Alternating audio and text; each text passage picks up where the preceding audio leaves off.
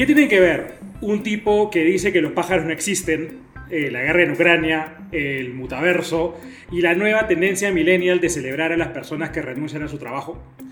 Hoy en Mutaciones hacemos un repaso de las principales señales que encontramos en South by Southwest, el festival creativo más importante del mundo. Hola, soy Eduardo y esto es Mutaciones, donde buscamos las señales más interesantes que darán forma al futuro de América Latina. La situación es la siguiente. Hemos roto la realidad y podemos escapar hacia lo digital o podemos intentar reconstruir lo social, pero ya no podemos seguir viviendo de la manera en que vivíamos antes. Este es nuestro gran resumen luego de pasar varios días en South by Southwest 2022 y ahora veamos qué significa esto. Lo primero, ¿por qué la realidad está rota? Hace cinco años, Peter McIndoe empezó un movimiento llamado Birds Aren't Real o Los pájaros no son reales. Un movimiento que dice que el gobierno americano ha tramado una gran conspiración en la que ha reemplazado todos los pájaros de Estados Unidos por drones de vigilancia. Apenas hace unos meses, McIndoe salió a decir, gente, esto es broma, esto no, es así. Eh, pero en nuestro mundo mediado por redes sociales, casi cualquier mensaje verdadero, falso o satírico puede convertirse en un movimiento de gran escala. Vivimos en un mundo donde hay una guerra de información real, con esfuerzos sistemáticos de por medio. Propaganda para construir versiones diferentes de lo que está pasando en Rusia, en Ucrania, en un montón de lugares, y esto ya no es una cosa pequeña. A eso, Sumemos que hoy es más fácil que nunca simular realidades inexistentes. Por ejemplo, ninguno de estos gatos es real. Todos han sido generados por un algoritmo de inteligencia artificial. Y las redes sociales alimentan esta confusión de qué es real y qué no. Piensa en el feed de tu Instagram, Facebook o TikTok. El que tú ves no es el mismo que yo veo. Y eso hace que sea muy difícil ponernos de acuerdo sobre qué es lo real. Entonces, entre redes sociales, desinformación a escala industrial, inteligencia artificial y etcétera, hemos roto la realidad eh, con herramientas que hemos construido nosotros mismos o que hemos alimentado nosotros mismos con nuestra atención, nuestro tiempo y con los clics que necesitan los algoritmos para hacer su magia. Ya no se trata solo de que tenemos diferentes puntos de vista, sino que estamos experimentando realidades alternativas.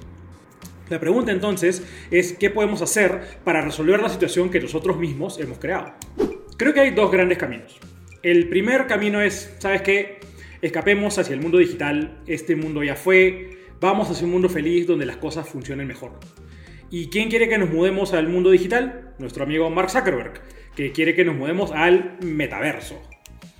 El gran problema cuando hablamos del metaverso es que nadie sabe qué es. La mejor definición que yo les puedo ofrecer actualmente es que es un concepto paraguas para hablar de tecnologías que están diluyendo la separación entre lo real y lo digital. ¿Cómo hacemos que el mundo digital sea más real? Además de jugar o trabajar, ¿cómo podemos juntarnos, tener reuniones virtuales, comprar propiedades, crear ciudades o incluso hacer arte en entornos que son cada vez más inmersivos y de mayor fidelidad? Ahí es donde diferentes mundos virtuales como Roblox, Horizon, Minecraft o Fortnite van cada vez más expandiendo sus posibilidades. Arrancaron principalmente como juegos y ahora puedes hacer más cosas. Puedes escuchar conciertos, asistir a eventos de lanzamiento, comprar objetos digitales, etc.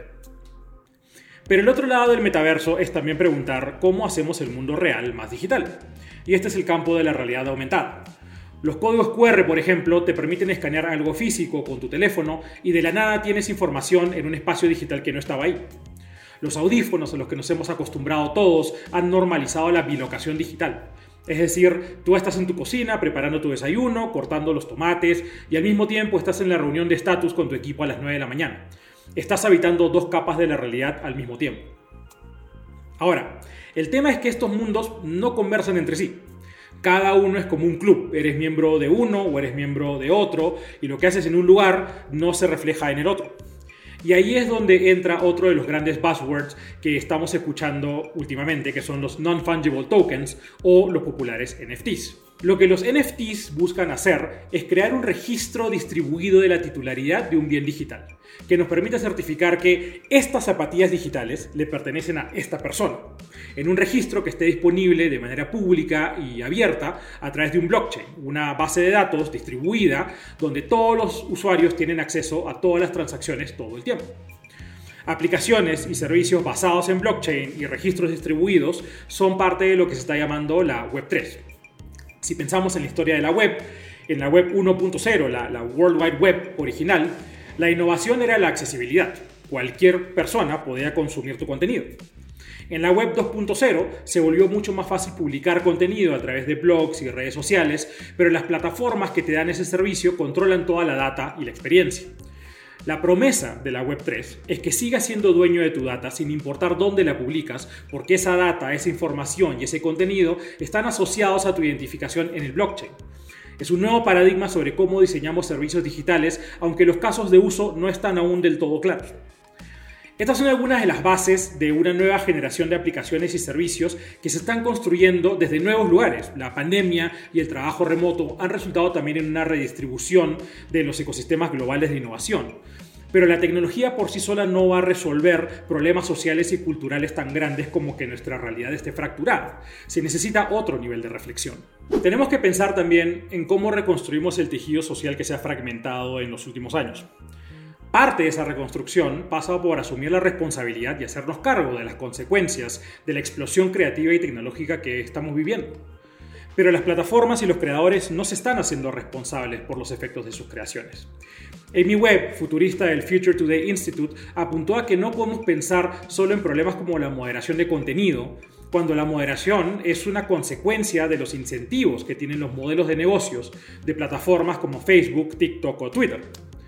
María Reza, una periodista filipina y premio Nobel de la Paz, resumió muy bien el problema cuando señaló que sin hechos no puedes tener verdad, sin verdad no puedes tener confianza y sin confianza no tenemos una realidad compartida. Y esto no es solo un tema político, sino también algo que afecta nuestras conductas de consumo y la conducta de las marcas.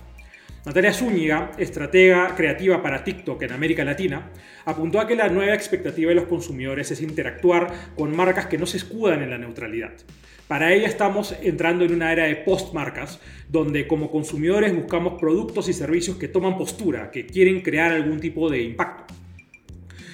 Para todos los que de una u otra manera estamos involucrados con el mundo digital, tenemos que preguntarnos qué estamos haciendo para que nuestras creaciones, nuestros productos, servicios, cursos, podcasts, contenidos, reproduzcan confianza a escala.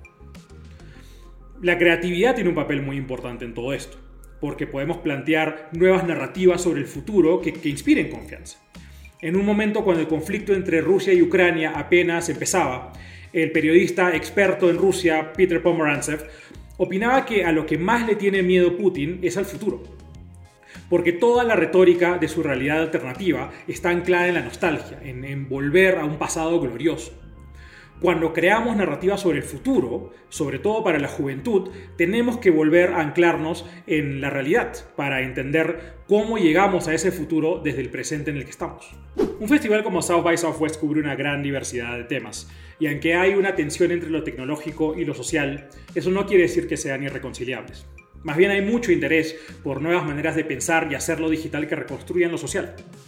Pero lo que sí quedaba claro es que ya no vivimos de la misma manera. En muchos casos ya no queremos o no podemos volver a como vivíamos antes. Una de las cosas que más hemos experimentado es que nuestra vida laboral es muy distinta. Estamos viviendo otro tipo de patrones, estamos experimentando un nuevo nivel de movilidad y estamos viendo la tensión entre gente que dice, oye, ya se controló la pandemia, podemos volver a la oficina, y la gente que dice, si me haces regresar, renuncio. Vida y trabajo se han acercado muchísimo. Hemos empezado a valorar nuevas cosas, a usar nuestro tiempo de nuevas maneras. En las últimas semanas se ha puesto muy de moda encontrar fotos y videos celebrando a la gente que renuncia a su trabajo. Ya no queremos aceptar cualquier cosa al servicio de ganarnos la vida, sino que buscamos nuevos patrones laborales que funcionen con la manera en la que quiero vivir mi vida. Eso puede significar volverme un nómada digital y empezar a recorrer el mundo, o también puede significar puedo tener dos trabajos porque me he dado cuenta que de 8 horas al día no trabajo 8, sino trabajo 3 o 4, y eso me da tiempo para tener otro trabajo y ganar el doble de plata. Pero también es cierto que en una región como América Latina, con 664 millones de personas, solamente 23 millones han experimentado alguna forma de teletrabajo, según cifras de la OIT. 23 millones es un montón de gente, pero en verdad es nada cuando te pones a pensar en la realidad de la región. Los que estamos teniendo la oportunidad de trabajar desde casa somos una fracción minoritaria respecto a cómo vive la mayor parte de personas y eso está contribuyendo a crear o agravar brechas importantes de desigualdad digital. Esto ha sido un resumen acelerado de las principales cosas que escuchamos este año en South by Southwest. Señales que inevitablemente darán forma a cosas que veremos en los próximos meses y años en el mundo y en América Latina. Ahora, ¿de qué manera piensas que estas señales pueden afectarte a ti, a tu país o a tu organización? ¿Y, quiénes piensas que están liderando en América Latina la creación de un nuevo mundo digital o la reconstrucción de nuestras relaciones sociales? En Mutaciones queremos formar un movimiento alrededor del futuro de América Latina. Así que cuéntanos con quién deberíamos estar hablando o qué lugares deberíamos visitar a continuación. Suscríbete a nuestro canal y a nuestra lista de correos para recibir nuestras siguientes historias y nos vemos.